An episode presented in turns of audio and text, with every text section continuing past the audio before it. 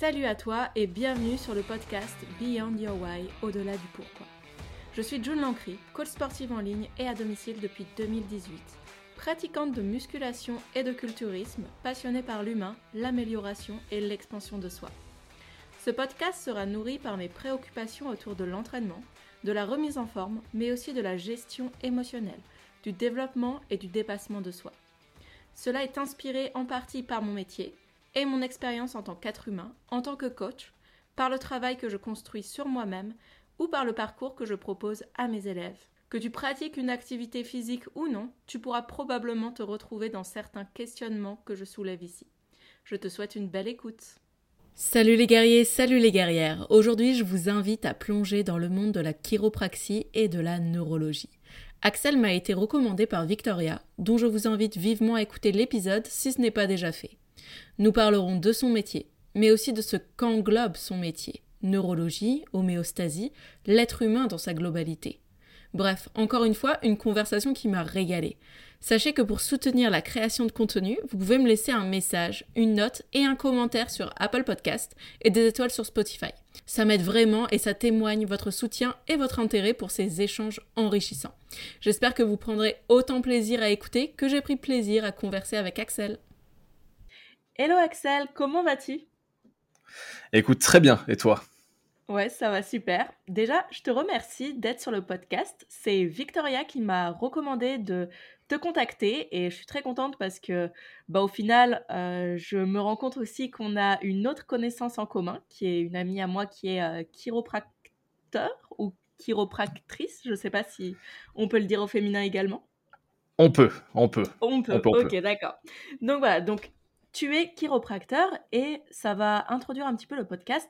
Mais avant de te définir en tant que chiropracteur, peux-tu nous dire un petit peu qui es-tu? Alors écoute, je dirais que je suis un, jeune homme encore, en dessous de 40 ans, je pense qu'on peut, on peut parler de ça comme ça, euh, même si là je ne compte pas forcément en années, mais en sagesse. Euh, j'ai grandi dans le sud-ouest où je travaille actuellement, euh, donc à Agen, une petite ville entre Bordeaux et Toulouse.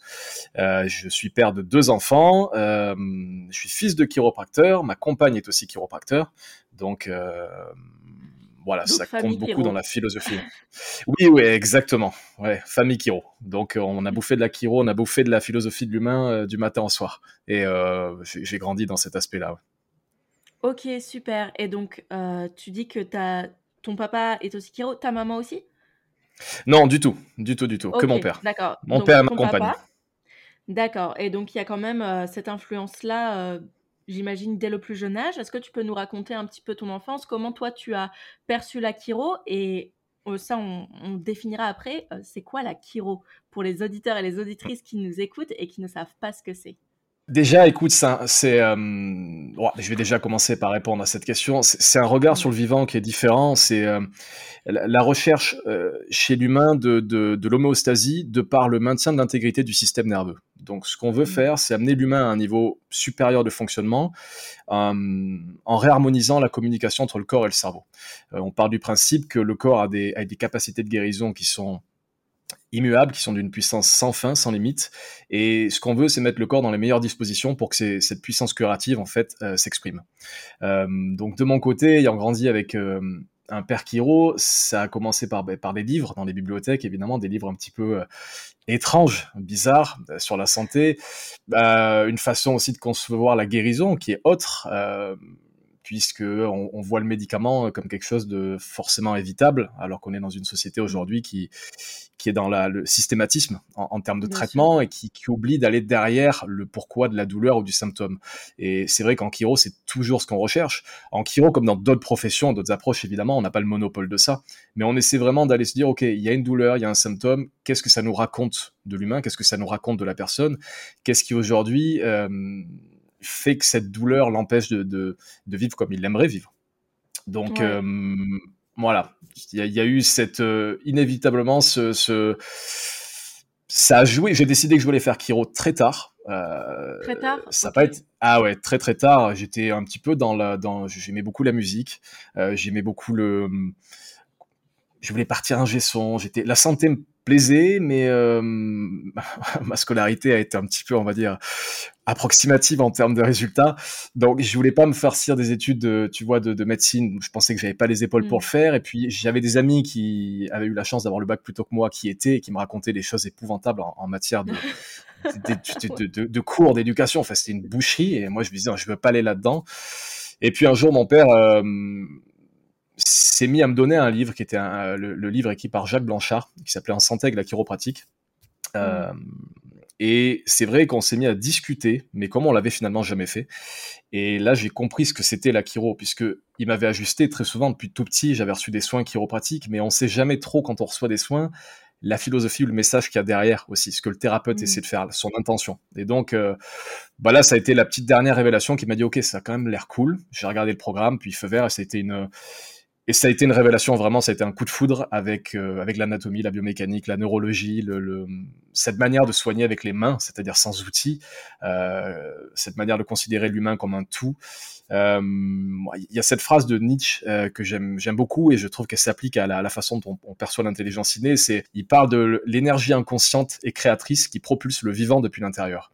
Et j'ai la faiblesse de croire que c'est ce qu'on essaie de régler. On essaie d'enlever des petites interférences qui empêchent cette énergie de, de, s'exprimer. De circuler, ouais, c'est génial.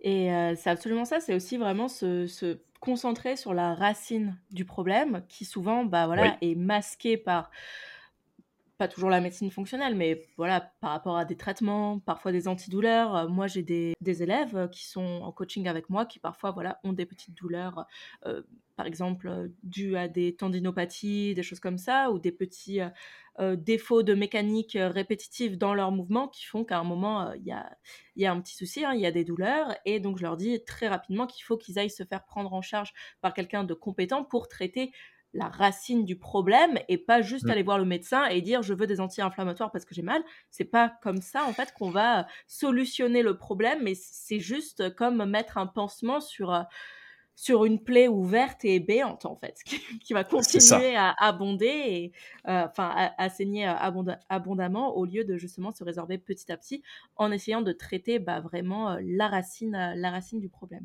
Et je vois que, enfin, je comprends que mes, mes deux amis chiro partagent un petit peu aussi cette cette disons approche de la chiropraxie. Est-ce que c'est quelque chose qui est commun dans la chiro, euh, lorsque vous faites les études, lorsque vous faites la formation, c'est commun à tous les chiros ou c'est juste certaines branches? Comment toi, euh, comment toi tu, abordes le corps, tu abordes la neurologie? Est-ce que tu as fait des études complémentaires, des formations complémentaires? Comment tu enrichis un petit peu ta vision du corps? Alors, pour la première réponse, euh, on va dire qu'il y, y, a une tangente globale de la chiro vitaliste et, holistique. C'est-à-dire que le corps est un tout, il est indivisible. Euh, en corrigeant un endroit, je vais en influencer un autre. Ça, c'est partagé par tous les chiros. Il y a des divergences de techniques, par contre. Il est clair que la mm. chiro, intrinsèquement, dans son, dans son développement, a été une, une approche très mécaniste. C'est-à-dire, on corrigeait la colonne vertébrale, non pas dans le seul but de d'améliorer la mobilité d'une vertèbre, mais pour rééquilibrer les informations proprioceptives, euh, pour, on va dire, réharmoniser une conscientisation du corps. C'était vraiment ça. Le but de, la chiro dans sa base, c'est j'ajuste la colonne pour libérer une interférence et faire en sorte que le système nerveux, que l'énergie vitale circule mieux. Ce qui est très beau d'ailleurs là-dessus, c'est qu'aujourd'hui, la science a complètement validé cette thèse. Donc on est une profession qui est en accord avec des préceptes vieux de 125 ans. On sait aujourd'hui que la colonne est un, un, intégrateur pardon, neurofonctionnel fabuleux. Euh, par contre, bon, la façon dont anatomiquement c'était considéré, évidemment, a été rebuté par la science. Il n'y a pas de vertèbre déplacée, il n'y a pas de, de, déplacement articulaire. C'est un mythe, mais toujours est-il qu'il y a, il peut y avoir des, espèces de petits bugs de mouvement, de, de ce qu'on appelle les syndromes facétaires médicalement aujourd'hui, c'est-à-dire une mobilité articulaire qui n'est pas optimale et qui va mmh. entraver la communication de l'information nerveuse. Donc, évidemment, différence de technique. On a plus de 130 techniques, je crois, en chiro. Donc, il y, en a qui pratiquent de manière très mécanique, structurelle. D'autres qui pratiquent de manière un petit peu, un peu plus introspective. On a des techniques un mmh. peu plus émotionnelles, euh, des techniques énergétiques. Euh, voilà, il y a tellement d'approches sur le corps humain. Donc, euh, il y a des fois des petites tensions en interne à savoir qui dit vrai. Mais bon, mmh. la vérité, hein, c'est un miroir brisé dont chacun détient un, petit bout. Hein. Tout le monde a raison, tout le monde a tort. Donc, moi, de mon côté, je me suis beaucoup intéressé à la neurologie fonctionnelle assez tôt. Ça a commencé, euh, enfin, du moins assez tôt. Il y a six ans déjà, après avoir découvert ça, en fait, euh, dans un club de neurofonctionnel d'une école de chiro aux États-Unis qui s'appelle le Life Chiropractic College. Et je me suis dit, waouh, c'est complètement fou. C'est-à-dire que je me mettais à ne plus raisonner uniquement en, en segments, en zone du corps problématique, mais me dire, OK, cette zone-là, elle est contrôlée par telle, telle voie. Et peut-être que chez ce patient, c'est pas le segment qui déconne, mais son contrôle neurofonctionnel. Mmh. Et donc, euh, j'ai pioché là-dedans chez Carrick, chez The chez l'Institut Neuroperformance, avec Patrick Freud, avec l'American Posture Institute. J'ai cumulé des, centaines d'heures de, mmh. de formation pour essayer d'aller au Ouais, pour essayer d'aller au plus près de la vérité. Euh, et, je trouve que c'est un dénominateur commun, la neurofonctionnelle, avec toutes les approches à partir du moment où notre travail, c'est améliorer l'humain. Euh, qu'on soit coach, qu'on soit sophrologue, qu'on soit kiné, qu'on soit stéro, chiro, AQ, peu importe, tout, ce qu'on fait à chaque fois, c'est influencer le système nerveux. Euh, mm. Quand on a compris ça, aujourd'hui, il n'y a rien qui ne soit pas le fait d'un câblage neuronal. Il n'y a rien qui ne soit pas le fait d'une communication électrique synaptique. Une pensée, une émotion, un stress, euh, une activité musculaire, un mouvement, une posture, tout ça dépend du système nerveux. Donc je trouve que s'y intéresser, c'est vraiment... C'est passionnant. ouais, c'est je trouve qu'on comprend plein de choses derrière. Ah ouais, c'est sûr, c'est sûr. Et quand, enfin voilà, c'est aussi euh, se perdre un petit peu dans le labyrinthe euh, des possibles, mais c'est ça aussi qui est, qui est fascinant. Complètement. Oui, bah, ça file le vertige. Euh, des fois, c'est vrai que tu ouvres des portes et tu dis, ok, c'est bon, ça c'est validé, je sais le truc, je connais. Et en fait, tu arrives avec un autre mec qui te le montre d'une façon différente. Tu te dis, attends, je comprends pas, ça vient en opposition avec ce que je savais avant. Et là, c'est compliqué parce que tu vis des gros moments de, d'espèce de, perdition thérapeutique. Clairement, mais qui sont euh, pour moi le, le, le reflet de, de l'éthique qu'on s'applique en tant que, en tant que thérapeute. C'est-à-dire que si tu passes ton temps à te dire, je sais comment ça marche, les choses sont comme ça, je suis validé, j'ai mes connaissances, non, on sait rien. Mmh. C'est une fois qu'on a compris ça, on a tout compris. On en revient à, Socrate. Hein. Tout ce que je fais, c'est que je ne sais rien du tout, et c'est déjà beaucoup parce que ça donne envie d'en savoir plus, mais toujours avec cette humilité de dire, ok, j'ai peut-être un petit morceau de vérité, c'est cool, je m'amuse avec, mais bon, faut continuer. Faut continuer à bosser pour le bien-être de nos patients parce que bah, les choses vont très vite en matière de santé, la recherche, mmh. les découvertes, les conceptions, et on, on, se doit de se mettre à jour. On peut pas rester sur des acquis qui sont en permanence en train d'être mis en question. Bien sûr, bien sûr, au niveau de la santé, c'est constamment en train de se mettre à jour, que ce soit dans ton domaine, dans le domaine aussi, euh, dans le domaine aussi du sport, hein, de la remise en forme, euh, plus généralement qui toutes les sciences qui touchent à l'humain, c'est très en fait, ce sont des sciences, euh, très modernes et donc toi, tu dis que tu as commencé à toucher à la neurologie, fonctionnelle il y a six ans, c'est ça? Oui. Et ça faisait déjà six ans que tu avais ouvert ton cabinet Parce que je crois que tu m'as dit que ça fait 12 ans à peu près que tu as ouvert ton cabinet, c'est ça? Exactement. Je suis passé par d'autres techniques euh, avant, donc j'étais vraiment euh, un mécaniste pur et dur. C'est-à-dire que je considérais que il n'y avait aucune autre technique valable, parce que je ne sais pas si tu as vécu ça, mais on, sort de, l'école souvent, ou quand on a un diplôme avec un petit réflexe d'ego à la con, un réflexe de protection, euh, ça y est, on a notre petit bout de papier, on a vraiment l'impression qu'on est arrivé, mais en fait, non, on sait rien du tout. Et je pense que si je rencontrais le mois d'il y a 10 ans, je lui mettrais de claques pour lui dire, écoute, ah, enlève tes œillères et gagne du temps parce que là, tu es en train d'en perdre sévèrement et le temps, c'est très précieux. Donc, euh, j'avais commencé par me former en kinésiologie appliquée, qui est une technique passionnante, immensément complexe. Euh, donc j'ai des amis qui, cumulent des centaines d'heures dans cette technique. Euh, moi, je suis vraiment à un niveau débutant, je continue de me former, mais elle m'a amené déjà un intérêt sur le système nerveux. J'avoue que c'est par la kinésiologie appliquée, puis par d'autres techniques. Hein, on en a des tas et des tas en, en, chiro, des TBM, NET, des techniques neuroémotionnelles, des, des, choses en fait qui ont commencé à me faire tomber des petites barrières euh, d'impossible. Et puis je me suis dit tiens, mmh. ce serait bien que je conçoive les choses différemment. Et puis, je me souviens de cette, euh, cette première vidéo de neuro que j'avais vue, c'était sur les réflexes primitifs. Et hum, ouais, ça, fait, ça a été une révélation. Il y a eu ça, il y a une vidéo aussi sur le cervelet où le mec disait bon, comment vous pouvez augmenter l'amélioration de la, puissance pardon d'une correction vertébrale ben, en activant le cervelet juste avant. Ça me paraissait mmh. complètement euh, à, l'époque un petit peu euh, bah, nouveau et puis un peu abstrait. Puis bon, je me suis mis à, à piocher, à comprendre que ouais, plus on en sait sur le cerveau, plus on comprend que tout un tas de techniques sont finalement valides ou pas. En fait, ça nous donne un, indice de, aussi de validité d'approche et de compréhension de, ce que peuvent faire d'autres thérapeutes. Moi, je me sers vraiment de la neuro pour comprendre ce que peut faire un optométriste, un orthoptiste, une sophro, un psy, mmh. euh, parce qu'à chaque fois, c'est sur le cerveau, encore une fois, qu'on travaille.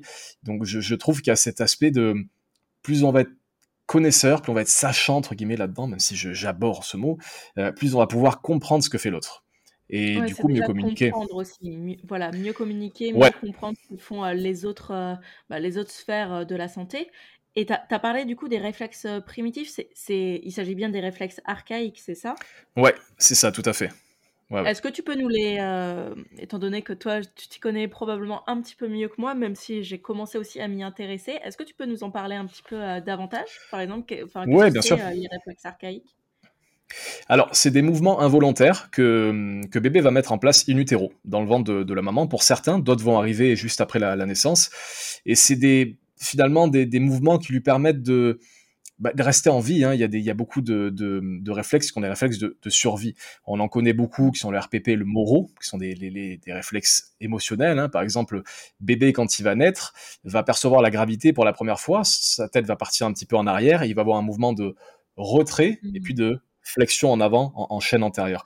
Ça, c'est le réflexe de, de Moreau, par exemple, qui va, qui va créer en fait un choc au niveau du système nerveux sympathique, hein, un petit choc d'adrénaline, vraiment un réflexe de survie qui tend à rebalancer mmh. euh, l'activité cardiaque et sympathique encore une fois, dans le but de la survie. On connaît le réflexe d'agrippement aussi. Si on, touche euh, la paume de la main à un bébé, il va venir fermer la main. Donc, il n'a pas conscience. Voilà, il va venir agripper, le réflexe d'agrippement, exactement il n'a pas une conscience de ça, il le fait de manière automatique, hein, c'est la définition d'un réflexe, une réponse involontaire automatique à une stimulation. Et donc l'idée, c'est que bébé ne va fonctionner que comme ça, il est au niveau neurologique encore, on va dire, imparfait, il a toutes les cellules qui, qui constitueront le cerveau à l'âge adulte, mais il n'a pas les câblages. Et à mesure que ces réflexes vont s'exprimer, ils vont faire vivre à bébé un cycle sensoriel et moteur qui permettra au cerveau de se câbler. Et au bout d'un moment, ces réflexes vont être, on va dire, diminués parce qu'ils ne s'intègrent jamais totalement. Ils sont, ils sont un petit peu camisolés. Ils sont, parce qu'on parle d'intégration, mais ça sous-entend que c'est un peu on-off. C'est pas tout à fait comme ça que ça se passe. En fait, c'est la maturation du cortex préfrontal qui va permettre aux réflexes d'être un petit peu inhibés. C'est le cerveau qui va dire, OK, maintenant, moi, j'ai pas envie que tu répondes de manière involontaire comme ça et spontanée. Mmh. C'est moi qui vais décider. Mmh, mmh, et euh, la problématique de ça à l'âge adulte, euh, c'est que si certains réflexes n'ont pas été on va dire, intégrés, modulés par ce système nerveux central, eh ben, ils vont avoir euh, beaucoup, j'allais dire, de, contraintes sur l'appareil à la fois postural, mais aussi cognitif et émotionnel. Parce qu'il faut bien comprendre que bébé, entre 0 et 2 ans, il se construit en premier lieu au niveau moteur. C'est la motricité qui est primordiale. C'est vraiment euh, par le mouvement qu'on se construit. Donc, euh, on se rend compte encore l'impact, l'importance d'un coach. Euh, c'est un truc dont on dit pas assez. Si vous avez une merveille entre les mains, quoi. C'est vous réglez le mouvement. Derrière, il se passe des trucs assez fabuleux. Donc, il faut que la motricité ait été au bout de son cycle pour que bébé ait accès aux sphères cognitives et émotionnelles. Donc, un réflexe retenu, non intégré, pour plusieurs raisons. Un bébé qui a sauté le quatre pattes, parce que son environnement direct euh, faisait qu'il y avait des chaises un petit peu partout, de quoi s'accrocher, donc mmh. il a sauté le quatre pattes. Un bébé stressé parce que euh, alors, des fois, il y, a une rupture comme ça de ce que Boris Cyrulnik appelle la, diade euh, olfactivo-tactile. Il explique par exemple un euh, bébé, si maman, d'un coup est hospitalisée et qu'elle revient avec des odeurs de l'hôpital, il a perdu mmh. euh, le lien olfactif qu'il y a avec la maman, ça le met en état de stress, notamment avec des réflexes comme le RPP et Moro qui s'activent, qui le laissent comme ça, il va changer son état respiratoire et il va avoir une motricité derrière un, petit peu verrouillée. Exactement. Donc, il y a un impact à, à la fois sur le mouvement de ces réflexes, mais aussi sur l'aspect euh, émotionnel et cognitif. C'est vraiment ça qu'il faut, qu'il faut hum, retenir, que ce soit sur l'apprentissage à l'école, sur la manière dont l'enfant peut retenir, sur la mémoire, la façon dont il prend l'information, dont il joue au ballon avec les autres, la façon dont il se sent en sécurité euh, avec les autres. Est-ce qu'il est timide? Est-ce qu'il est... C'est toujours intéressant d'aller tester ces réflexes. C'est super intéressant et mmh, je, voudrais juste euh, essayer de décortiquer quelque chose. Je ne sais pas si si tu auras la réponse, hein, mais en tout cas peut-être des axes de réponse à offrir euh, aux auditeurs et auditrices. Si par exemple euh, il y a quelque chose de, enfin un problème récurrent dans la vie d'adulte, par exemple quelqu'un de très introverti, quelqu'un qui manque de confiance en soi, quelqu'un voilà qui a du mal à s'exprimer ou qui va beaucoup bafouiller. J'imagine qu'il y a peut-être d'autres possibilités potentiellement ça peut venir justement de l'enfance où certains réflexes n'ont pas été développés en fait. Bien sûr, ça peut être une des causes. Euh, et après, bon, il, faudrait euh, euh, basculer aussi sur la, théorie polyvagale de, de, Stephen Porges, qui est quelque chose de magnifique, et cette idée que on a évolué en tant que mammifère dans la recherche d'une espèce de sécurité contextuelle. Donc on a besoin de l'autre, on a besoin d'un temps d'interaction cohérente et sécuritaire avec l'autre pour développer nos fonctions vitales. Donc, il y a la part de réflexes primitifs qui vont faire maturer certains centres neurologiques. Et ensuite, il y a la dominance vagale, à savoir est-ce qu'on est en... Lui, bah, Stephen Porges en parle très bien, mais on a une partie, si tu veux, vagale postérieure qui est le freeze, qui est le retrait, qui est l'immobilisation. On a hérité ça du, cerveau reptilien. Hein. On voit, mmh. tu regardes les lézards, etc., qui vont, qui vont savoir faire le mort très très bien. Et on a une partie vagale antérieure qui est au contraire celle qui nous propulse vers l'autre. C'est celle de la sécurité. C'est celle qui va d'ailleurs réguler les battements cardiaques vers le bas grâce à l'acétylcholine, tout le système nerveux parasympathique qui va vraiment diminuer euh, la tension. Donc cette partie vagale, c'est elle qui va freiner notre système nerveux sympathique. Et si elle n'est pas développée, si le switch n'est pas bon, tu auras quelqu'un qui est toujours en fight or flight, c'est-à-dire soit euh, dans la lutte, soit il est, il est, voilà, il est toujours en train de fuir. Exactement. Il aura une timidité excessive. Donc, il y a les réflexes primitifs qui vont permettre le câblage de ces voies nerveuses. Et ensuite, il n'est pas impossible qu'un choc émotionnel, qu'un trauma plus tard, eh bien, euh, recable un petit peu le système nerveux en profondeur et fait que le, patient va, va être en, en, dorsale postérieure, à savoir plutôt dans le, dans, dans le retrait, parce que euh, le cerveau devient en hypervigilance de tout. Il est dans la peur que mmh. quelque chose puisse lui nuire. Il n'arrive plus à rationaliser, que ce soit les pensées, que ce soit les, les informations sensorielles. Et bon, bah voilà, ça va créer les, les, les restrictions émotionnelles qu'on connaît. Ok, et eh ben, super intéressant. Donc, euh, en tout cas, ça peut être des voies à explorer lorsqu'on a justement certains soucis, plutôt que de se diriger euh, tout de suite, je sais pas, par exemple, vers un orthophoniste, si on a des problèmes euh, de cafouillage. Est-ce qu'il y a un terme pour les personnes qui s'occupent spécifiquement de la neurologie fonctionnelle? Est-ce que c'est répertorié? Enfin, si quelqu'un veut trouver quelqu'un pour comprendre un petit peu comment il fonctionne. Pas vraiment, en fait. Il faut se diriger vers... Non.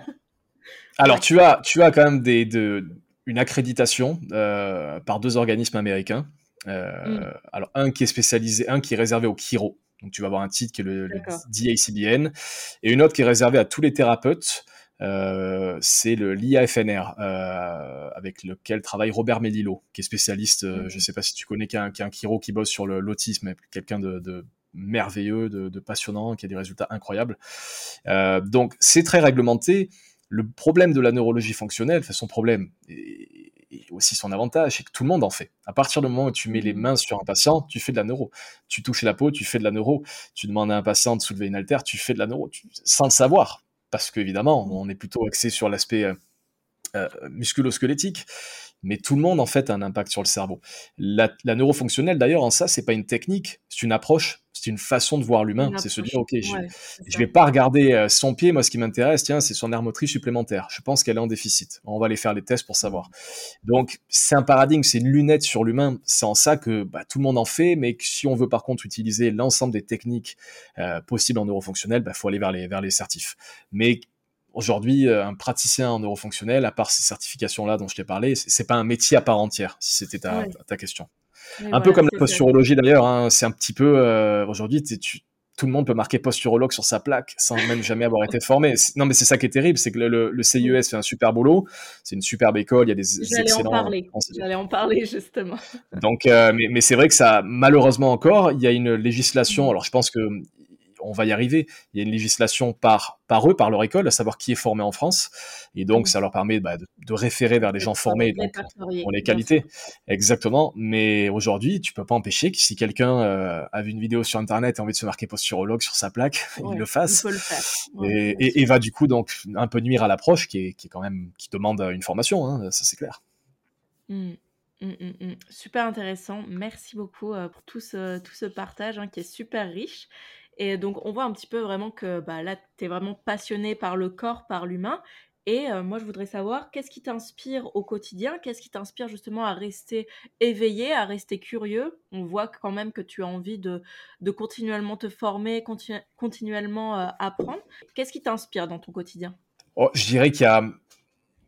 Les sources d'inspiration sont partout partout, partout. Euh, il y a juste à lever la tête, à regarder le ciel étoilé, et se dire que on n'est quand même pas grand chose. On se demande ce qu'on fout là, pourquoi? Non, mais c'est vrai, c'est un petit peu bête ce que je dis, mais euh, je crois que c'est euh, qui disait ça? Je crois que c'était c'était Proust qui disait on peut faire autant de découvertes dans les pensées de Pascal que dans une réclame pour savon.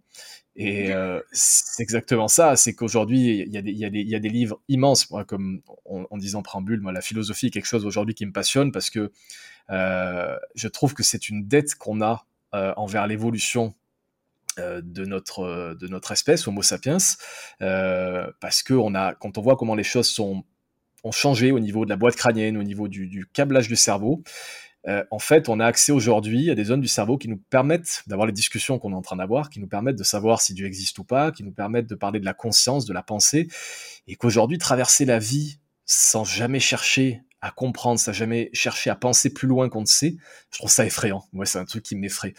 Donc, tout m'inspire, euh, les discussions entre amis, en famille, le, l'art, l'art est quelque chose qui m'amène une euh, beaucoup de cinéma parce que c'est vraiment mon truc.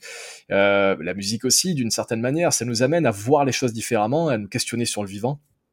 Et dans tous les cas, en tant que thérapeute, ce qui me ce qui me motive tous les jours, c'est de m'approcher au plus près de la vérité thérapeutique, qui est une chimère, parce que j'y arriverai jamais. Peu importe les formations qu'on cumule, on peut rencontrer des gens éminemment qualifiés qui ont peut-être, j'en sais rien, 12 000 heures de formation, des diplômes pas possibles. On est aussi l'objet de nos croyances, euh, de notre foi, et donc la vérité, encore une fois, tout le monde essaie de faire avec, mais on s'en approche sans jamais la toucher. Mais en tout cas, l'idée, c'est ça, c'est que éthiquement, on se doit, en tant que thérapeute en tant que j'allais dire quand on est dans le service à personne ou de chercher au moins se donner ce but là se dire je peux pas me lever me dire ouais bah les choses sont comme ça tant pis je m'en fous. Moi je trouve ça les gens qui font ça je ne comprends pas. C'est traverser la vie sans sans savoir au moins pourquoi même quand bien même on n'est pas les réponses. Je trouve ça terrifiant. Mais donc voilà il y a de la, il y a, il y a matière à réflexion et à, et, à inspiration partout. Puis moi mes patients m'inspirent. Il y a des fois, quand on a un petit, un petit coup de mou, puisque la vie, c'est, ça n'est qu'une oscillation, on est ballotté par des causes extérieures, puis tu parles à des gens qui ont, qui ont une vie éminemment plus complexe que la tienne, qui ont vécu des drames absolument mais, terribles, et qui te regardent avec un sourire, avec, une, avec un vouloir vivre, qui te donne une leçon, euh, qui qui, voilà, donc tout ça. En fait, les, échanges sociaux, l'échange avec l'autre, c'est quelque chose de passionnant, quelque chose d'inspirant. On peut pas vivre seul. Donc, à partir de là, à partir du moment où on discute, on échange, bon, bah, il y a de l'inspiration qui en sort. Mmh. Tout à fait, tout à fait. Et j'imagine aussi que rien qu'avec l'échange avec des patients, euh, des fois, on doit en apprendre beaucoup sur le, sur l'humain, étant donné que tu dois avoir euh, beaucoup de, beaucoup de personnes, beaucoup de personnes avec des expériences de vie euh, différentes et parfois justement avec certains traumas, donc un passé lourd peut-être. On doit en apprendre beaucoup euh, en tant que, thérapeute, enfin voilà, en tant que chiro ou professionnel de la santé. Moi, je sais qu'avec mes élèves, euh, j'apprends, euh, j'apprends beaucoup aussi hein, parce que voilà, je me confronte à, d'autres difficultés de vie qui ne sont pas les miennes, de, parents. tu vois, je ne suis pas parent, donc, donc voilà, je ne sais pas du tout ce que c'est. Et là, j'en ai plusieurs. donc voilà, toi, est-ce que il y a, y a, je sais pas si tu peux en parler hein, euh, en, pensant que la personne sera anonyme, hein, tu n'es pas obligé de euh, dire le prénom, mais est-ce que par exemple il y a une expérience avec euh, un patient qui t'a marqué spécifiquement et qui t'a aidé à grandir? Oh oui, oui, oui, il y en a, il y en a, il y en a évidemment. laquelle choisir? Oh, Celle-là parce que je la trouve belle. Bon, un jour me vient une patiente excessivement stressé, avec difficulté à ouvrir la mâchoire en grande, des tensions un peu partout, du bruxisme. bon, je, la fais courte, hein, mais des céphalées de tension, des tensions cervicaux, euh, cervico-trapézalgiques un petit peu partout. Bon, c'était un peu le, c'était le bazar. Et puis bon, elle me confesse qu'elle essaie d'avoir un enfant maintenant depuis quasiment dix ans et que bon, l'horloge passant, elle, se demande si ça vaut encore le coup et avec son compagnon, bon, se dit que c'est c'est peut-être trop tard et dans tous les cas ils ont tout fait, hein, ils avaient fait euh, toutes les thérapies possibles, alternatives, les FIV, etc., etc. Et euh, bon, j'ajuste cette patiente. Euh, j'ai un coup de téléphone le lendemain de son compagnon qui me dit je sais pas ce que vous avez fait à ma compagne, mais là elle est au lit, la tête qui tourne, elle est deux heures après la séance, elle est partie vraiment dans l'espace, elle peut plus se lever, ça tourne de partout. Je dis bon, qu'est-ce qu'il y a comme si, mais elle me dit, elle a mal à la tête, elle est vraiment à plat, elle est... je dis bon, écouté la mâchoire c'est vraiment une zone très réflexe hein, en, neurologie, c'est c'est vraiment il y a des liens avec l'amygdale hein, qui détecte les, les, les menaces potentiel pour l'organisme. Il y a des liens avec le locus coréuleus qui, qui gère la douleur, qui gère les, fonctions mmh. euh, sommeil. Donc c'est dès qu'on bosse là-dessus, c'est cascade, euh, euh, on va dire émotionnelle et physiologique. Donc, cascade de réactions qui sont pas mauvaises, qui sont une espèce de, de, bah, réaction du corps qui se dit waouh, il s'est passé un truc, faut que je le, faut que je le digère quoi. Mmh. Et bon, j'ai dit écoutez, rappelez-moi, rappelez-moi lundi vous m'appelez s'il y a quoi que ce soit d'autre comme autre signe, mais là, en l'occurrence, bon, elle vomit parce qu'elle a mal à la tête, ça tourne, bref. Bon, elle m'appelle lundi, elle me dit, écoutez, nickel, j'ai plus rien, ça a duré 24 heures, là c'est nickel, j'arrive à ouvrir la bouche en grand, je suis vraiment mieux, j'ai plus cette barre au niveau du, du, casque, au niveau de l'occiput, et je me sens vraiment, vraiment mieux. C'est cool, j'ai écouté, on, va, on garde ça en surveillance, on fait un point, on fait un point dans, dans, un mois et demi. Et puis euh, finalement, dans un mois et demi, j'ai plus de nouvelles. Et j'en ai une petite année plus tard où elle vient avec euh, un bébé en berceau, euh, en, poussette, et elle me dit Bon, bah, c'est grâce à vous.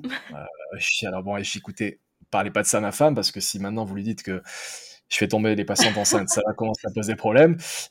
donc, y a, y a le, le, fils de l'inventeur de la Kiro disait Don't take credits, don't take charges. C'est-à-dire, en gros, vous attribuez pas les bénéfices d'un mieux-être chez un patient, mais n'acceptez pas non plus les critiques en ce patient met tout sur votre dos.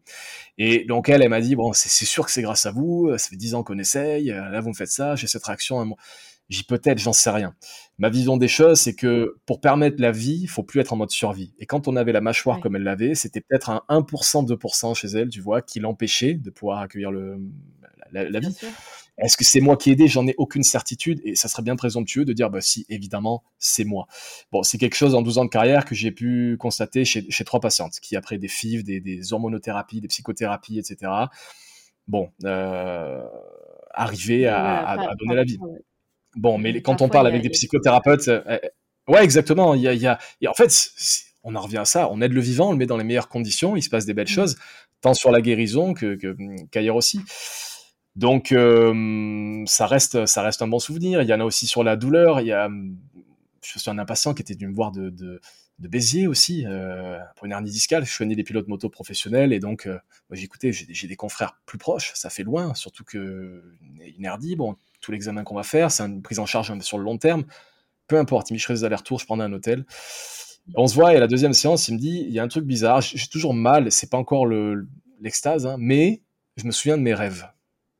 Je suis bon, c'est intéressant d'un point de vue neurologique. C'est euh, ah non, il me dit c'est un truc de fou. Depuis que vous m'avez vu le soir même, j'ai rêvé, je me souviens de mes rêves. Le matin, je suis apaisé.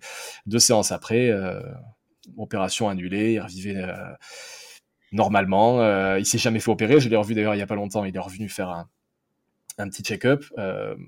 et voilà, il était à jeter aux orties pour la sphère médicale. Ils l'ont dit là, vous faites opérer, c'est des plaques des vis et c'est terminé. Et moi, c'est la leçon que j'en retire, c'est qu'il y a, euh, comme dit euh, Spinoza, un, effort de persévérance en tout être, c'est-à-dire ce qu'il appelle lui le conatus. Il y a un vouloir vivre, il y a une, force vitale en nous.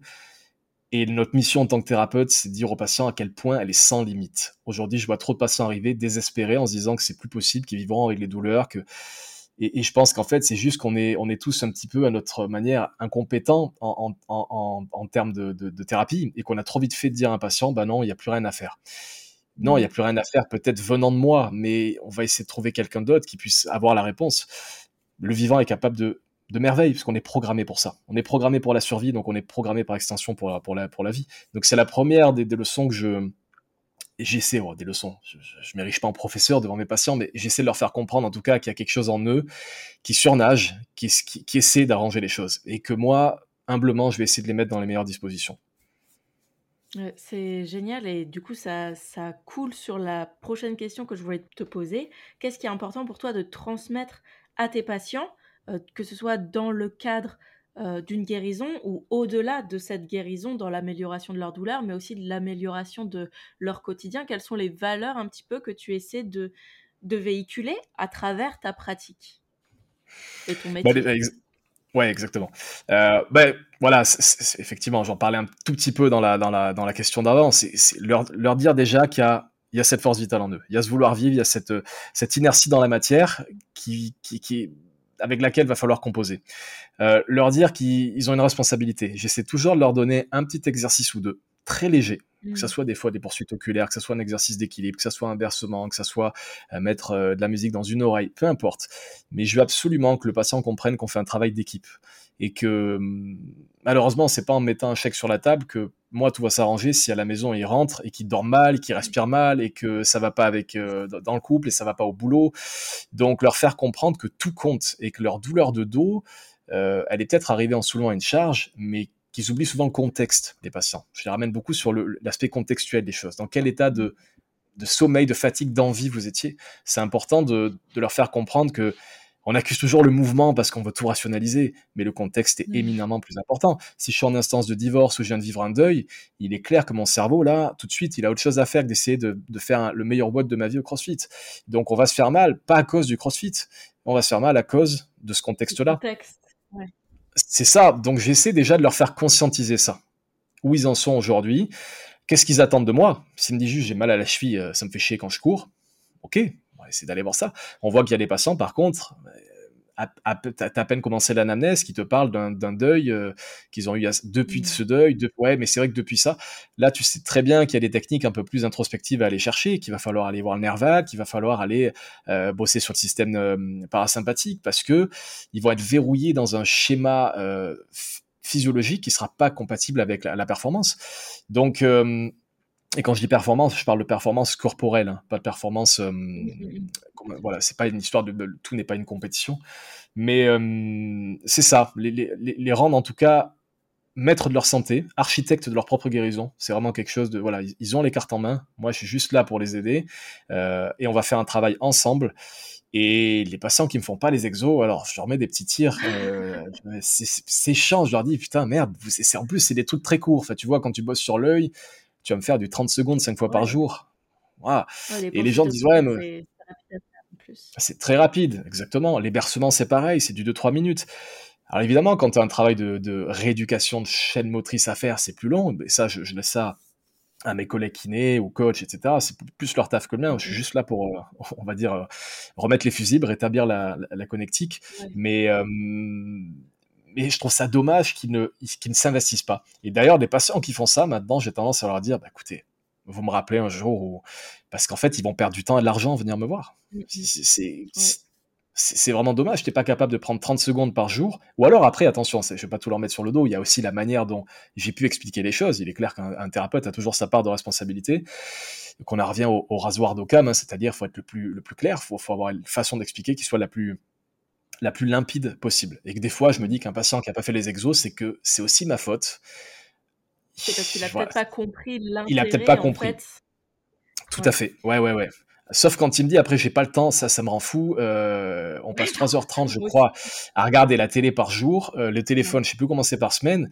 Si tu mets le divertissement au-dessus de la, de la, santé dans la hiérarchie, il y a un problème. C'est au bout d'un moment. Euh, donc voilà. Chaque fois que les personnes euh, regardent leur Instagram, il faudrait un petit rappel euh, va faire tes poursuites oculaires. C'est clair. Non mais c'est vraiment euh, aussi un, problème quoi de mais peut-être c'est un problème générationnel parce que voilà maintenant qu'on a toutes ces comment dire ces, ces, divertissements qui nous prennent énormément de temps d'attention et d'énergie c'est aussi où est-ce que nous on veut mettre notre énergie? Est-ce que tu veux la mettre dans ta guérison?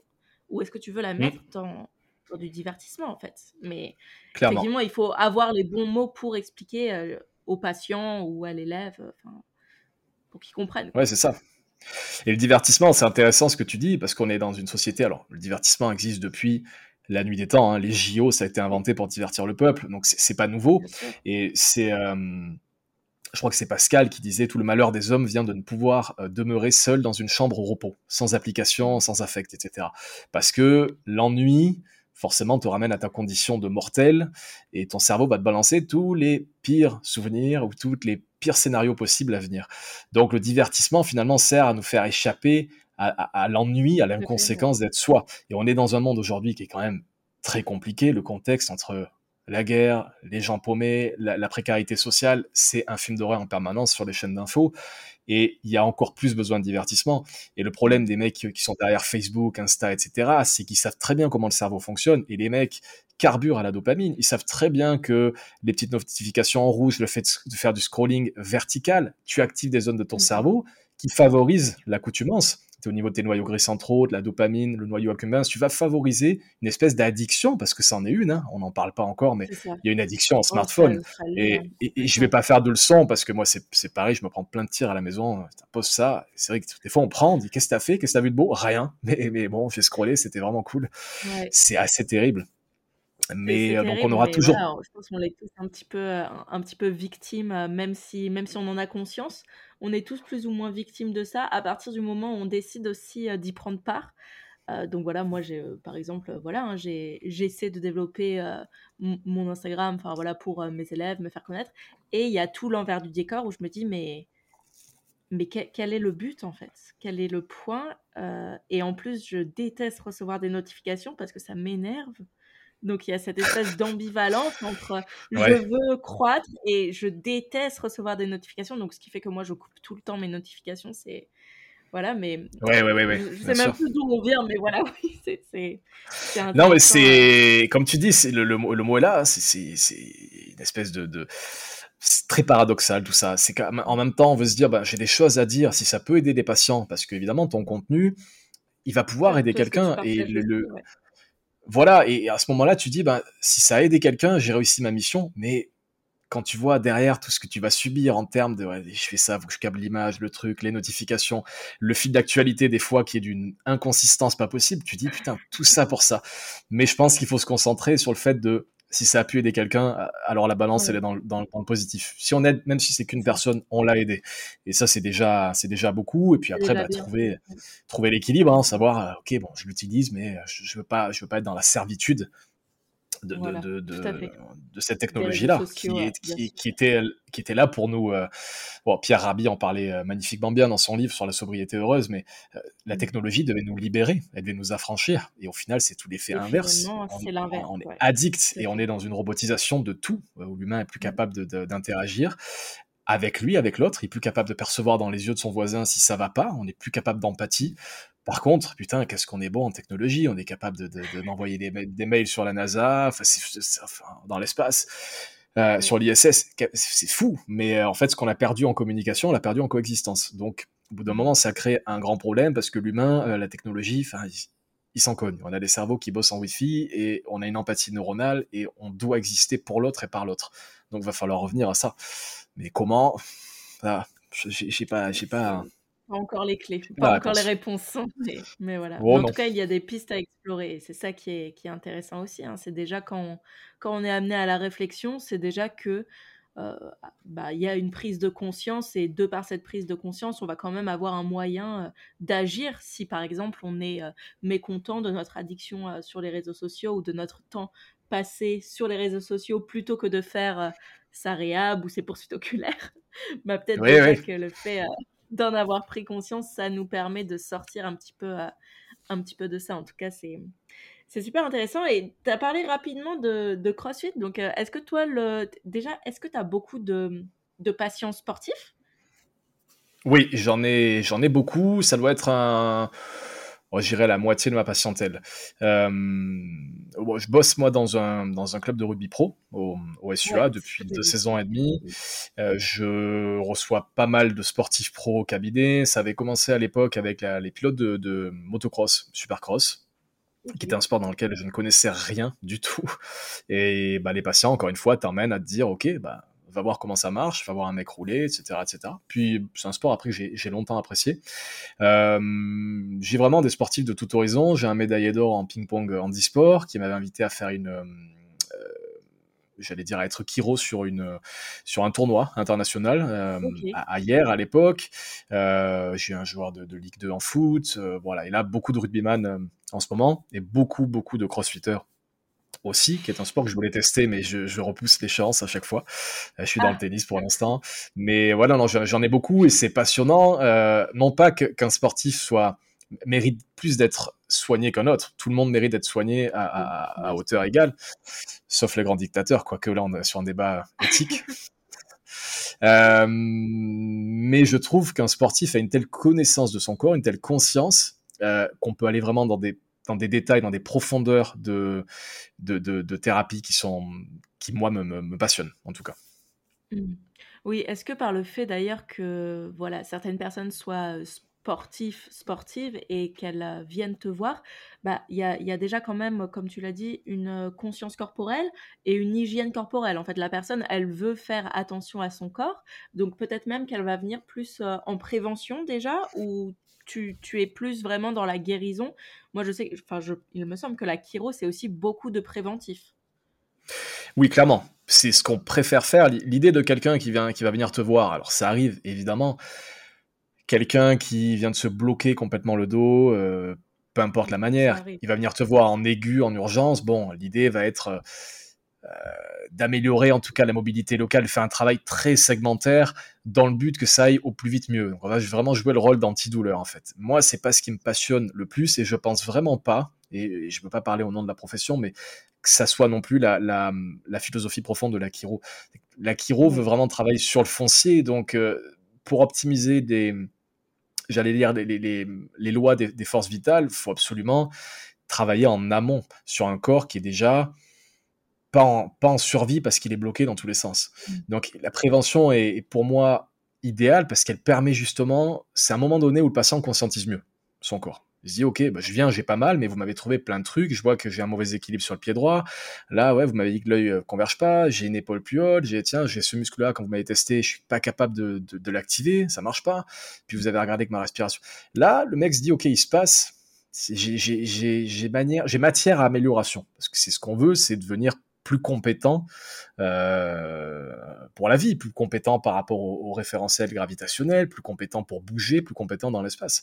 Donc, les sportifs ont déjà ça. Ils viennent. J'ai beaucoup moins de sportifs euh, qui viennent complètement bloqués que de patients, par exemple, euh, qui sont maçons, qui ont des boulots physiques. Hein. C'est tout le paradoxe. Ils ont un agriculteur a un boulot très physique, mais il, est dans, dans le dans le train-train de son boulot, qui est, qui est, qui est sévère, qui est et ils viennent quand ça pète.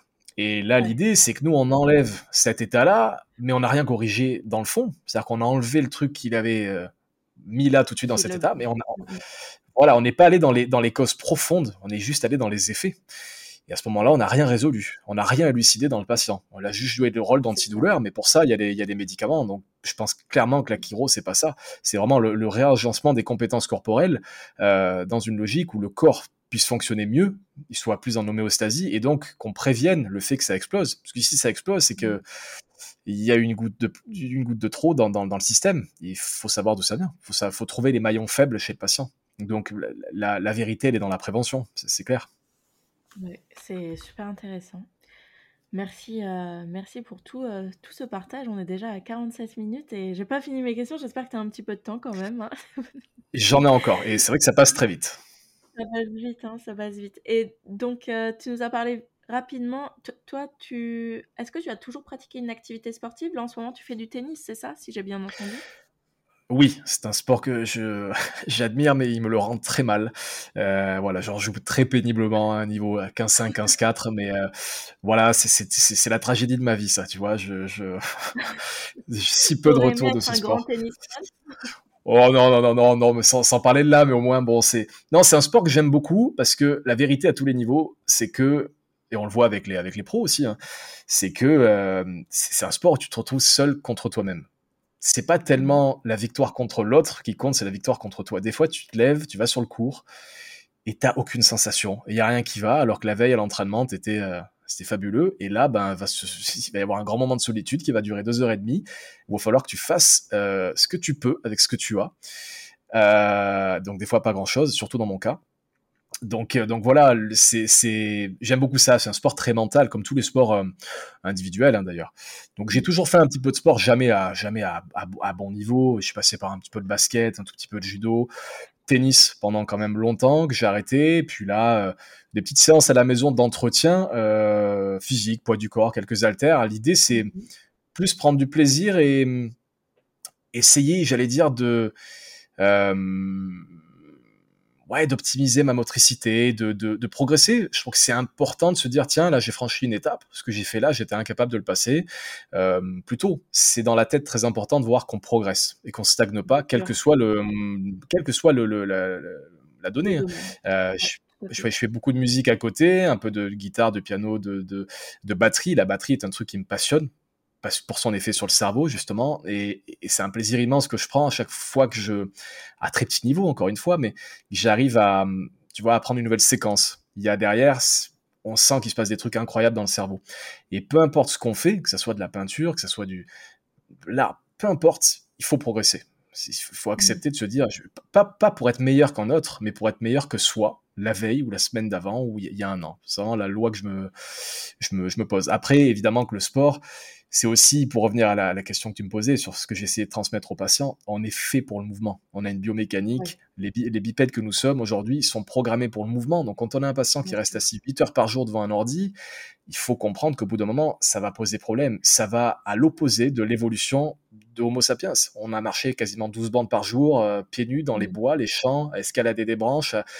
Et aujourd'hui, on n'est pas capable de me faire trois tractions. Il y a, il y a quand même un gros problème. Donc, euh, j'entends beaucoup parler de résilience et de et d'antifragilité. C'est euh, euh, ouais, Pierre Dufresne qui en parle beaucoup là. Voilà, c'est ouais. fabuleux. Il a, je, suis d'accord avec lui. Ouais, exactement. Euh, il y a, il y a cette idée que pour être résilient, faut avoir amélioré ses compétences corporelles. Et donc pour ça, ça, ça passe par le se frotter à des petits stress. Et le sport en est un. Le sport n'est pas un mauvais stress mais il en est un. Mmh. Bouger, se rendre compte qu'on est limité dans telle amplitude, bah, il faut y aller parce que sinon, euh, quand la vie va nous esquinter, elle le fait euh, parce que c'est comme ça que la vie est. Elle n'est pas bonne ou mauvaise, elle est tout simplement est. On va passer par des moments pas cool, la maladie, les faillites, euh, des ruptures, des, des, des, deuils, des... ça fout la patate hein, nos discussions. mais en fait, plus on se saura, j'allais dire, amélioré, connu, élucidé en tant que, en tant que soi, plus on sera armé pour lutter contre, contre les tracas de la vie. Et ça, c'est un truc très important que je, transmets aussi à, à, mes patients. Donc à mon niveau, voilà, pas grand sportif, mais quand même du mouvement, du tennis, du paddle, trois fois par semaine, un petit entretien à la, à la maison pour, pour me sentir bien, hein, tout simplement. Oui, bien sûr. Bah, c'est, euh, c'est, c'est ce qui est euh, le plus important, comme, comme tu l'as dit, euh, c'est d'avoir du mouvement dans sa vie. C'est d'avoir du mouvement.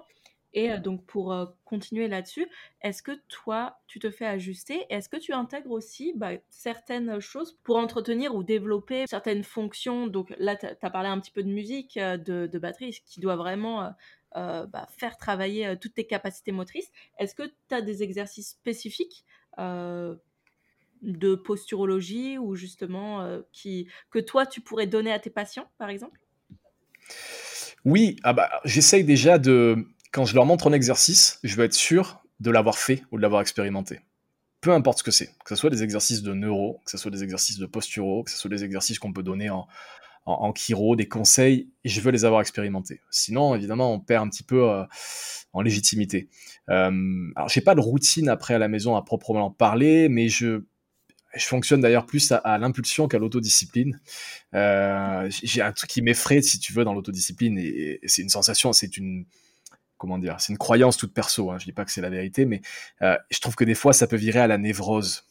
Je sais pas si tu vois ce mmh. que je veux dire. C'est-à-dire que s'imposer comme ça des trucs des fois pas possibles. Moi, je, lis des, des, des, des, fois des comment dire des des lois que s'imposent euh, certains sur les réseaux d'ailleurs sur Insta. Se lever à 5 heures, faire ça, faire les trois. J'ai putain derrière t'as intérêt. Ouais, le miracle morning. Mais c'est peut-être très bien si tu veux, mais en fait, moi, je vois pas les lions dans la nature ou les ours faire ça. Euh, L'ours, il se lève pas pour faire une heure de yoga, puis après euh, son stretching, puis son truc. Pourquoi? Parce qu'il est en harmonie avec son environnement. Il est clair que nous, c'est plus le cas.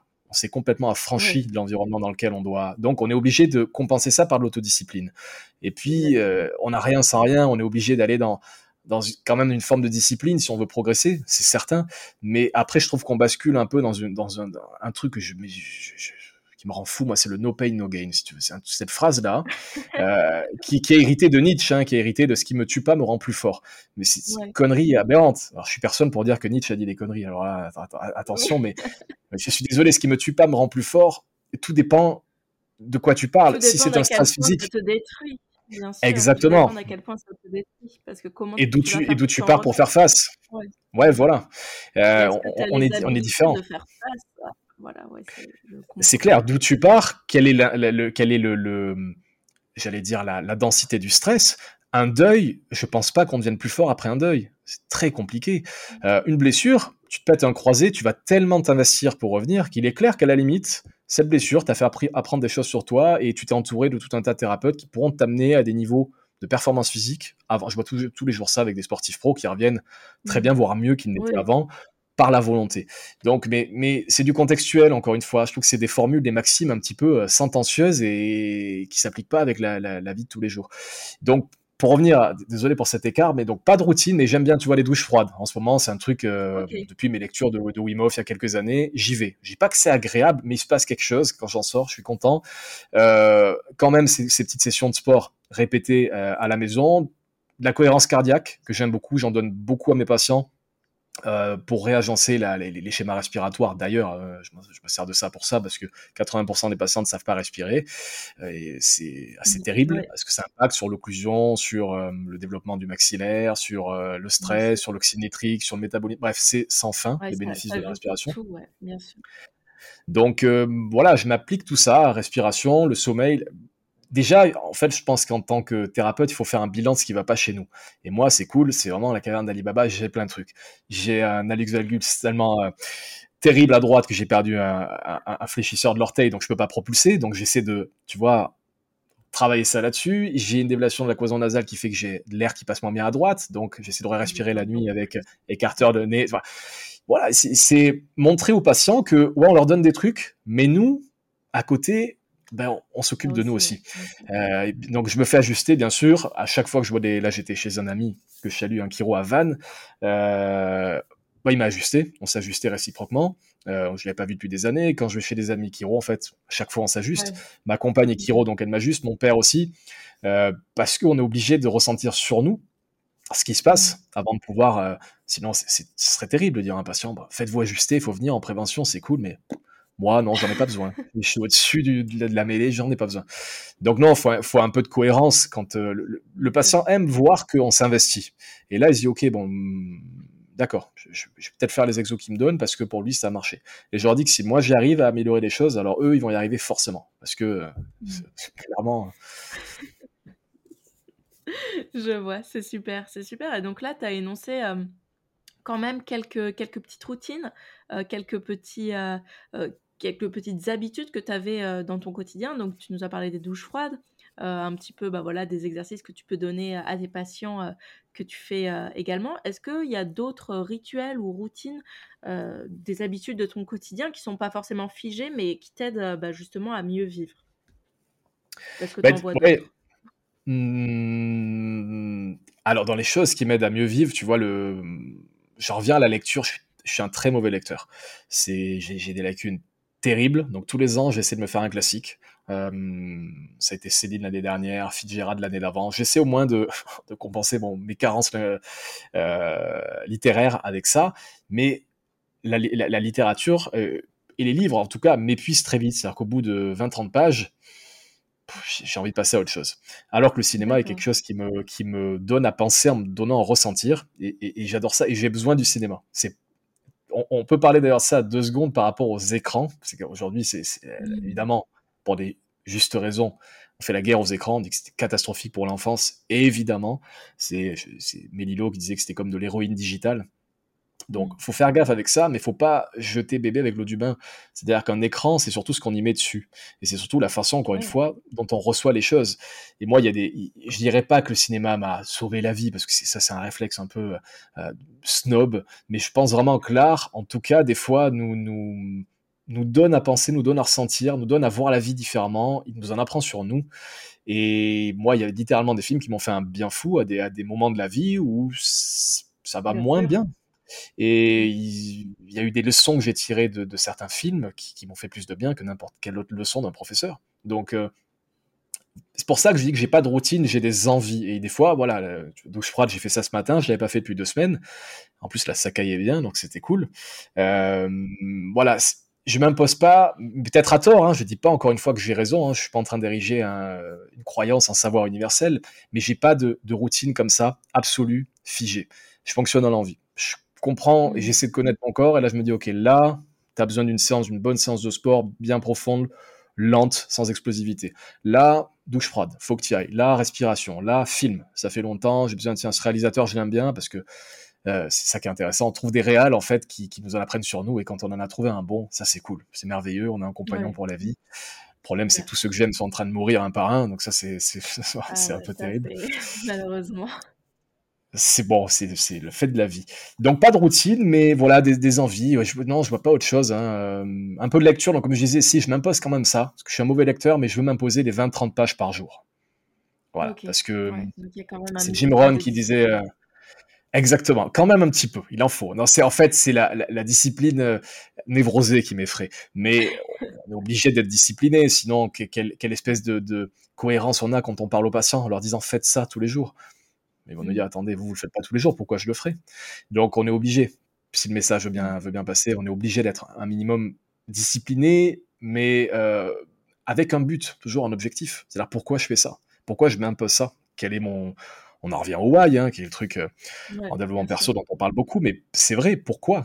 Quel but? Est-ce que je fais du sport pour me faire souffrir? Ou est-ce que je le fais pour en apprendre plus sur moi, pour progresser, pour savoir que je suis plus je suis moins antifragile, moins antifragile j'allais dire moins résilient. Ça aurait pas plu à. Ah voilà. Donc, c'est ça, c'est vraiment quel est le but derrière. Je sais que la lecture, je me l'impose par exemple, parce que non seulement au niveau du cerveau, lire sur un écran et sur un livre, c'est pas la même chose, parce que l'objet est merveilleux. Tourner des pages, c'est un truc incroyable. Il y a, l'odeur de l'encre, du souvenir, c'est un truc fabuleux. écorcher un livre, l'égratigner et revenir dessus, c'est beau.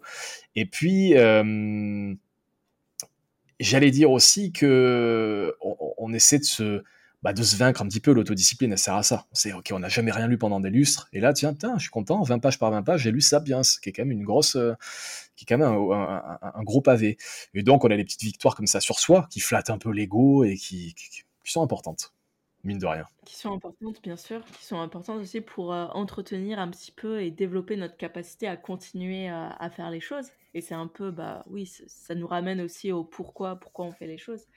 Parce que si on avait toujours besoin de motivation, c'est que c'est qu'on fait la, c'est qu'on fait pas la bonne chose. Mais par contre, si on entretient cette, euh, si on cultive un peu cette motivation, bah, au-delà de la motivation, et simplement, bah, je sais que je le fais parce que parce que ça m'anime, parce que ça me fait euh, grandir et parce que ça stimule en moi certaines choses qui, bah, qui sont positives. Hein, parce que si on est tout le temps dans le, enfin, je dis pas que les émotions négatives sont à proscrire, loin de là. Au contraire, je pense qu'elles peuvent être motrices parfois dans, l'envie d'agir, mais, mais on ne doit pas être animé que par euh, les émotions négatives, la colère, la tristesse, euh, l'envie de changer parce qu'on se déteste, mais plutôt, bah voilà, je, veux, être, euh, je veux être mieux dans ma tête, dans ma vie, dans mon corps.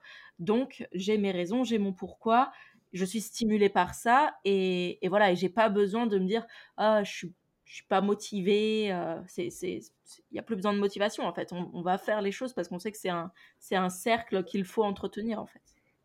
Oui, c'est clair. Ouais, c'est, euh, de ne pas avoir de rapport, j'allais dire, de, dépendance. On en revient à ça.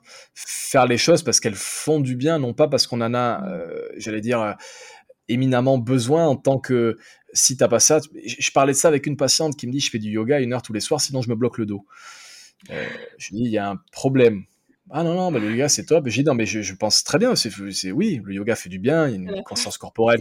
Mais j'ai là, il y a un problème ailleurs. C'est pas le manque de yoga qui fait que vous bloquez. Il y a mm. quelque chose d'autre à aller chercher. Mais ça a été très compliqué de lui faire comprendre que, euh, voilà, en fait, elle était dans un rapport de dépendance pour ne pas avoir mal. Mais c'est pas ça le truc. C'est on fait les choses non pas pour ne pas avoir mal, on fait les choses pour s'améliorer parce qu'elles nous font du bien ou parce qu'on progresse, parce qu'on se combat, on se connaît mieux, on se voilà, c'est ça le, le truc. C'est, je, je vois beaucoup en fait de gens qui font des, qui ont des disciplines qui sont quasiment punitives. Et c'est ça qui, est, qui me, moi, qui m'effraie. On voit ça, hein, je reviens avec le no pain, no gain, mais j'ai eu, eu des cas de patients comme ça qui allaient au sport pour se punir. C'était de l'autoflagellation mmh. parce qu'ils n'étaient pas bien à la maison, parce qu'ils fuyaient quelque chose. Et on sait que les hormones euh, qui vont être sécrétées pendant une grosse séance de sport bah, vont truquer la chimie corporelle et nous donner temporairement l'illusion que c'est mieux. Mais à ce moment-là, là, la séance, aïe, euh, là, le why, il est pas bon. on en revient à ça. Quand on fait les choses pour fuir, on fait les choses. Non, faut les, faut, les faire parce qu'elles nous font du bien, pas parce qu'elles, pas parce qu'elles les évitent de nous faire du mal. C'est, deux choses différentes. Ouais, je suis complètement d'accord. Et c'est pour ça qu'il faut, enfin, même si voilà, le sport, ça, ça nous fait beaucoup de, de bien, hein, mais il faut pas voir le sport comme euh, une seule thérapie à un problème. En fait, c'est pas c'est pas le sport la thérapie, c'est c'est tout ce qu'on va travailler autour. Ensuite, oui, le sport fait du bien, mais on peut pas enfouir tous ces problèmes et on peut pas canaliser toutes, tous ces problèmes dans le sport. Ça, doit être un moyen euh, de d'exprimer une certaine énergie, mais ça doit ça doit pas être le seul. Donc euh, ouais, je, je, te rejoins assez euh, là-dessus. Et surtout que moi aussi, pendant, pendant un moment, j'étais un petit peu dans cette dans ce rapport addictif dans le sens si j'y vais pas, si j'ai pas mes 5 ou 6 séances par semaine de, de, de, crossfit ou de musculation, ah bah ça va pas en fait. Et là, enfin j'ai un rapport beaucoup plus, même si j'ai des objectifs, même si j'aime toujours autant y aller, mais si, si j'y vais 4 fois dans la semaine, bah en fait c'est pas grave. C'est ouais, c'est ça. Il y a plus ce oui, rapport. Plus fardeau de. de... Ouais, voilà, c'est ça, tout à fait. Tout à fait. Bah, merci pour, pour ce partage et je voudrais savoir si tu avais déjà atteint un objectif. Est-ce que tu peux nous en parler, un objectif, donc que ce soit dans la sphère professionnelle ou personnelle? Et est-ce que tu as un objectif pour ces prochaines années? Un objectif, un objectif. Alors, il y en avait un que j'avais depuis quelques hein. années. Ouais, c'est large. Non, non, mais ouais, il y en avait un qui était de, de monter du contenu de formation et ça va mmh. se faire cette année normalement. mais bah, c'est comme toujours, il faut vaincre un petit syndrome de l'imposteur. Il faut se dire, attends, en nom de quoi moi je peux? Euh, Il y a des gens qui sont tellement plus compétents, tellement. Bon, c'est toujours pareil. Donc, ça, ça sera une petite victoire. Je pense que ça va se faire cette année. Euh, un objectif qui me tiendrait vraiment à cœur, ça serait d'écrire un bouquin, mais là, pareil, il y a quelque chose de. C'est dire, on va écrire un truc qui a déjà été dit mille fois et mille fois mieux dans le passé. Mais peu importe, il y a cette phrase de ah, j'oublie toujours son nom, ce mec-là, mais qui dit je, je, mourrais peut-être riche, je mourrais peut-être pauvre, mais je ne mourrais pas avec ma musique en moi. Et je pense qu'à partir du moment où on a des choses à dire, on a des choses en nous, bah, il faut passer à l'acte. Tant pis pour le regard des autres, faut les dire, faut que peu importe. Et puis si ça a pu divertir, amuser quelqu'un ou, ou, encore mieux l'inspirer, alors là on a on a gagné, mais il faut le faire pour nous.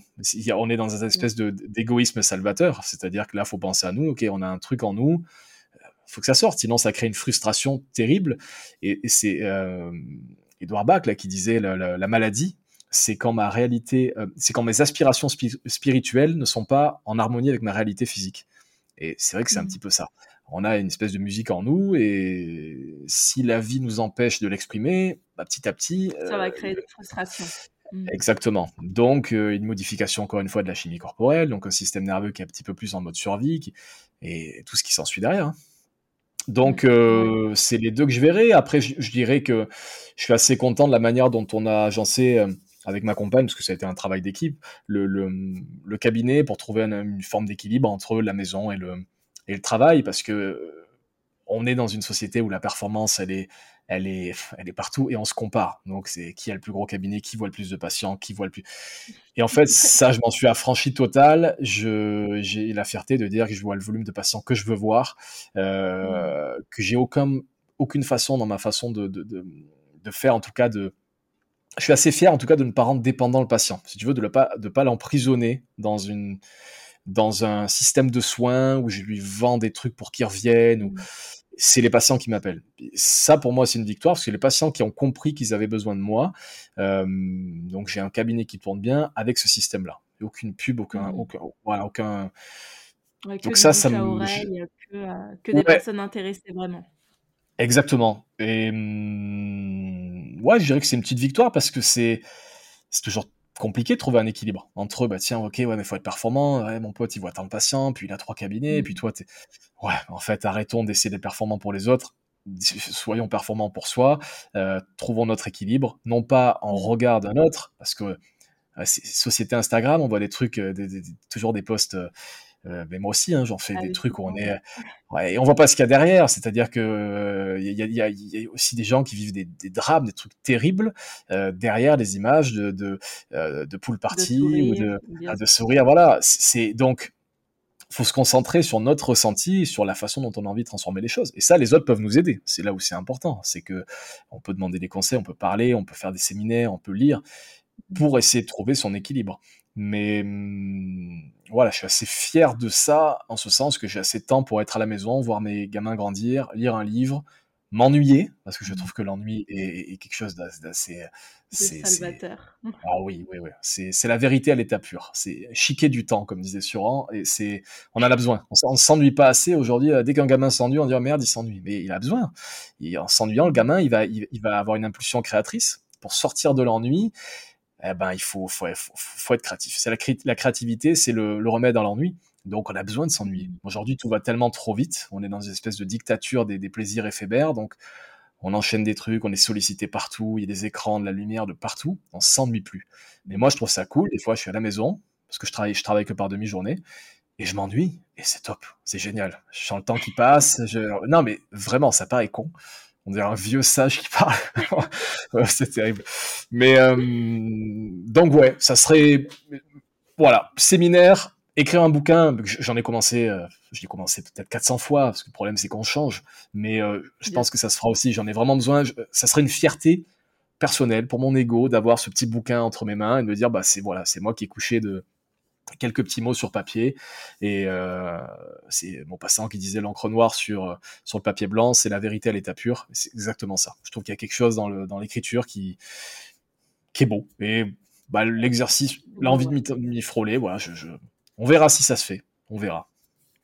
Eh ben, je te le souhaite et j'espère que si un jour tu sors, euh, tu sors ce livre et que moi je fais toujours euh, ces podcasts ou que j'ai évolué vers autre chose, eh ben, je pourrais euh, te réinviter pour en parler. Ça serait passionnant, j'en suis Avec plaisir. Ça serait, ouais, ouais, carrément. Et donc, on va passer à la suite et à la fin aussi. Et si tu avais justement un livre à recommander à nos auditeurs et nos auditrices pour leur culture personnelle?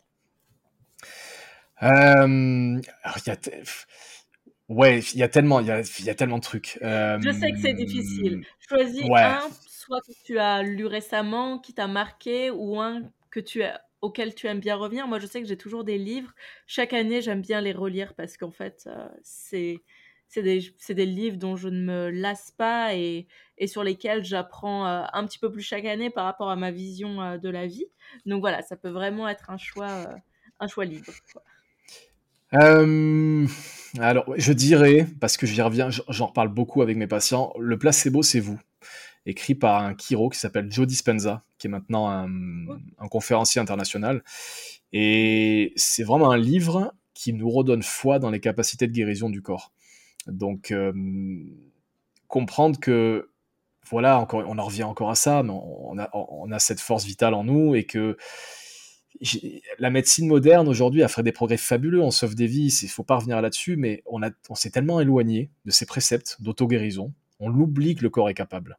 Pire, on, estime que la santé, on l'a vu avec le Covid, ne dépend que de médicaments, ne dépend que de traitements. C'est-à-dire on a perdu foi dans les capacités de guérison du corps, et je trouve que c'est un livre avec un autre qui est La biologie des croyances de Bruce Lipton aussi, hein, les, deux sont des livres assez, euh, assez similaires, et les, deux... Euh, les deux auteurs parlent beaucoup ensemble, bah, ça nous redonne foi en ça. Si on l'avait oublié, c'est pour ça que je, pense à lui parce que j'en parle beaucoup avec mes patients. C'est un, livre que j'ai beaucoup prêté. Il est dans ma bibliothèque là et j'avoue que je l'ai. Je le prête aux patients, ils le lisent, ils, me le rendent, je leur prête à un autre et je, me dis que c'est ça aussi de beau il y a de ça de beau dans l'objet, c'est que c'est un, vecteur d'émotion et d'apprentissage. On peut prêter et puis ben voilà, le livre est abîmé de, de mains de plusieurs patients. Je trouve ça, je trouve ça beau et puis euh, il y a un patient un jour après l'avoir lu qui m'a qui m'a dit ça m'a redonné de l'espoir. Mais c'est super. Je me suis dit un jour peut-être que euh, faudrait, faudrait avoir des ordonnances pour des librairies plus que pour des pharmacies et euh, ça nous ferait ça nous ferait avancer. Ça nous ferait du bien. Pense. Ouais, ça nous clairement. Bien, et c'est sûr que clairement, clairement. ça peut, ça peut vraiment nous faire grandir et vraiment nous permettre d'en apprendre plus sur nous ou sur, ou sur quelque chose, si, si, le livre est sur le développement personnel, par exemple. Ouais, bien sûr. Super. Et si tu avais un film à nous partager? Ah bon, t'as as, encore une heure devant toi? Parce que là, là, là, là, c'est euh, un film. Alors, bon, mon film préféré, qui est le premier de mon top 10 depuis des lustres, c'est Il était une fois en Amérique de Sergio Leone, un film de 84. Mmh. J'ai une tendance une tendresse infinie pour ce film. Je l'avais vu euh, il n'y a pas si longtemps en salle dans un cinéma dans lequel j'avais bossé en tant que, en tant que bénévole, dans un cinéma à On l'avait vu en, version longue, restauré en pellicule avant de passer au numérique. Ah Et c'est un, ouais, c'est un moment de cinéma, donc je, on n'était que 6 dans la salle. Euh, 4h20. Je trouve que c'est un film absolument magnifique sur le temps qui passe, sur les choix qu'on a fait, sur les amitiés qui s'effritent, sur la manière dont ouais, dont le, temps nous, nous, accable, nous détourne de nos projets, nos, voilà. C'est un film magnifique, la musique d'Ennio Morricone est sublime, euh, De Niro est magistral, euh, c'est c'est un film que j'aime beaucoup. Après, il y en a, il y en a plein d'autres. Il y a la, Nuit du chasseur de Charlottetown, un film des années 50 en noir et blanc qui, qui est très beau. Dernièrement, je dirais que c'est euh, un film de Terence Malick qui s'appelle Une vie cachée. Euh, sur euh, l'histoire vraie d'un soldat autrichien qui a refusé de, pas un soldat pardon, un, agriculteur autrichien qui a refusé de prêter allégeance à Hitler. Et c'est un film, euh, un film cathédrale. C'est-à-dire qu'il y a des plans de nature absolument incroyables et c'est vraiment un film qui nous dit, nous on a nos petits, nos, nos petits jugements de valeurs moraux d'humains, de bien ou de mal, et la mmh. nature, elle, nous regarde, elle nous contemple dans toute notre sottise. On est capable de faire des guerres, des immondices terribles, l'humain, on est quand même une drôle d'espèce. Et le, l'auteur euh, arrive vraiment à montrer ça, c'est qu'il y a des plans de montagne autrichienne, mais à couper le souffle. Et le film s'ouvre par une phrase, je ne sais pas si, si, je serais capable, une citation d'une poétesse, George Eliot, je crois. Euh, je crois que c'est ça. Si les choses ne vont pas aussi mal pour vous et pour moi qu'elles eussent pu aller, Remercions-en pour une grande part ceux qui vécurent fidèlement une vie cachée et qui reposent dans des tombes que personne ne visite plus. le film s'ouvre là-dessus, et je trouve que c'est d'une sagesse incroyable euh, qui, nous, qui nous force à l'humilité. C'est-à-dire qu'aujourd'hui, il y, a, mm. plein de gens, plein avant nous, hein, même en ce moment, qui ont vécu des vies terribles et qui ont été droits dans leurs bottes, qui ont été moralement irréprochables et qui ont changé les choses à des niveaux ben, auxquels on n'a pas accès, on n'a pas la conscience de ça.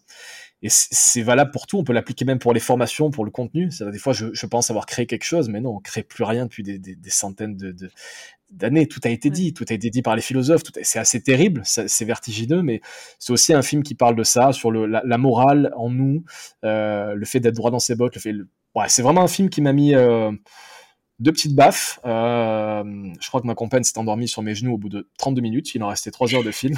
C'était un moment de grande solitude. Mais ouais, non, un film absolument remarquable. Puis ouais, il y en a plein d'autres. Whiplash, parce que j'aime beaucoup la batterie, sur le, fait que est-ce que le génie doit être... Euh, est-ce qu'on doit brusquer quelqu'un pour en tirer le génie ou est-ce qu'on doit être dans la compassion? Donc il y a tous les parallèles avec l'éducation positive, etc. Moi, c'est ce que j'aime dans le cinéma, c'est ce qui donne à réfléchir. Parasite, de, de Bong qui est, incroyable. C'est magnifique sur le déterminisme social. C'est incroyable. C'est un film politique, mais qui ne le dit pas. Bon, voilà, c'est tous les films de Scorsese. Taxi Driver est dans mon top 5 aussi depuis. Taxi euh, Driver aussi est, super. Les films d'Hitchcock, euh, il y, y, en a tellement. Mais euh, si je dois en retenir deux, là, on va dire une vie cachée dernièrement, j'ai pas film qui m'a mis plus. Ouais, plus grande claque que ça. D'accord. je bah, pourrais dire le Tarantino aussi, quand même. Ouais. Once Upon a Time in Hollywood, quand même. Quand même un petit Tarantino. on, ne peut pas, on, peut pas le citer. Tous les Tarantino, enfin, la majorité des Tarantino, euh, avec une préférence pour, euh, pour ces anciens films, sont vraiment euh, incroyables, tant sur, sur les plans esthétiques que sur le plan de la construction de, de l'intrigue, en fait, de la matière qu'il y a à réfléchir derrière.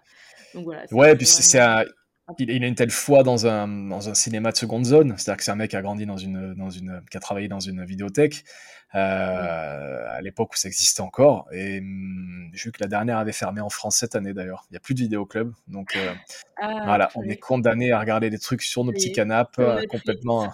ah, c'est terrible, c'est terrible parce que hum, c'est comme ça qu'on construit le savoir aussi, c'est par la, transmission. Et on a toujours besoin de quelqu'un pour nous, bah, pour nous guider, pour nous initier. Et Tarantino met ça dans tous ses films, c'est-à-dire qu'il fait des citations partout. Alors ça énerve beaucoup de critiques, mais c'est un hommage à, à, ouais, encore une fois, aux petits films qui n'ont pas eu la chance d'exister, mais qui l'ont nourri lui en tant qu'individu. Et il a une telle foi dans le cinéma que si on regarde un film comme Inglourious Bastard, c'est vraiment, en fait, il arrive à tuer Hitler en le faisant brûler dans un cinéma. C'est-à-dire que le gars a telle croyance dans le cinéma qui dit que ça peut changer la, la vie ou l'histoire. Il fait pareil avec Once Upon a Time in Hollywood d'ailleurs, mais euh, voilà, moi c'est ça qui m'émeut chez lui, que j'aime beaucoup, outre en plus le, style, la musique.